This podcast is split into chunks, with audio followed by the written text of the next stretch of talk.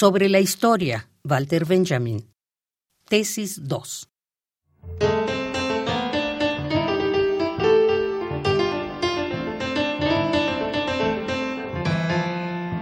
A las peculiaridades más notorias del espíritu humano, dice Lotze, pertenece, junto a tanto egoísmo en lo particular, una falta de envidia general de todo presente respecto de su futuro.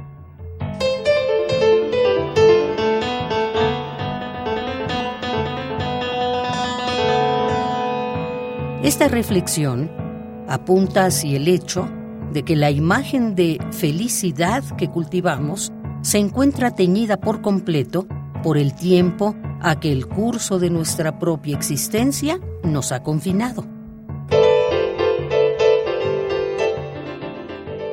Una felicidad capaz de despertar envidia en nosotros solo la hay en el aire que hemos respirado junto con otros humanos, a los que hubiéramos podido dirigirnos, junto con las mujeres que se nos hubiesen podido entregar. Dicho en otras palabras, en la idea que nos hacemos de la felicidad, late inseparablemente la de la redención. Lo mismo sucede con la idea del pasado, de la que la historia hace asunto suyo.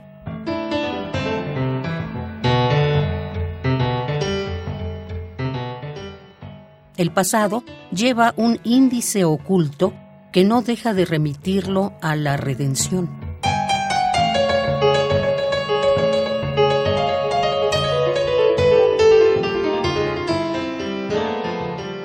¿Acaso no nos roza a nosotros también una ráfaga del aire que envolvía a los de antes?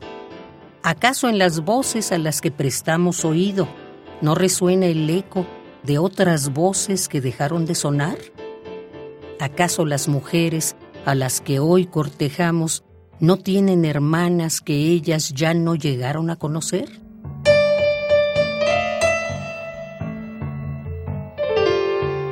Si es así, un secreto compromiso de encuentro está entonces vigente entre las generaciones del pasado y la nuestra.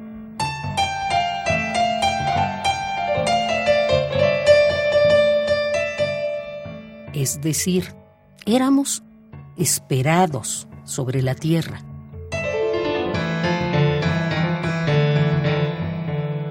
También a nosotros entonces, como a toda otra generación, nos ha sido conferida una débil fuerza mesiánica a la cual el pasado tiene derecho de dirigir sus reclamos.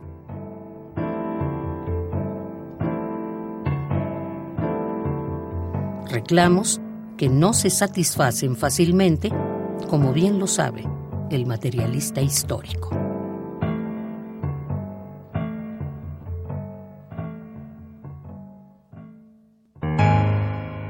Sobre la historia, Walter Benjamin. Tesis 2.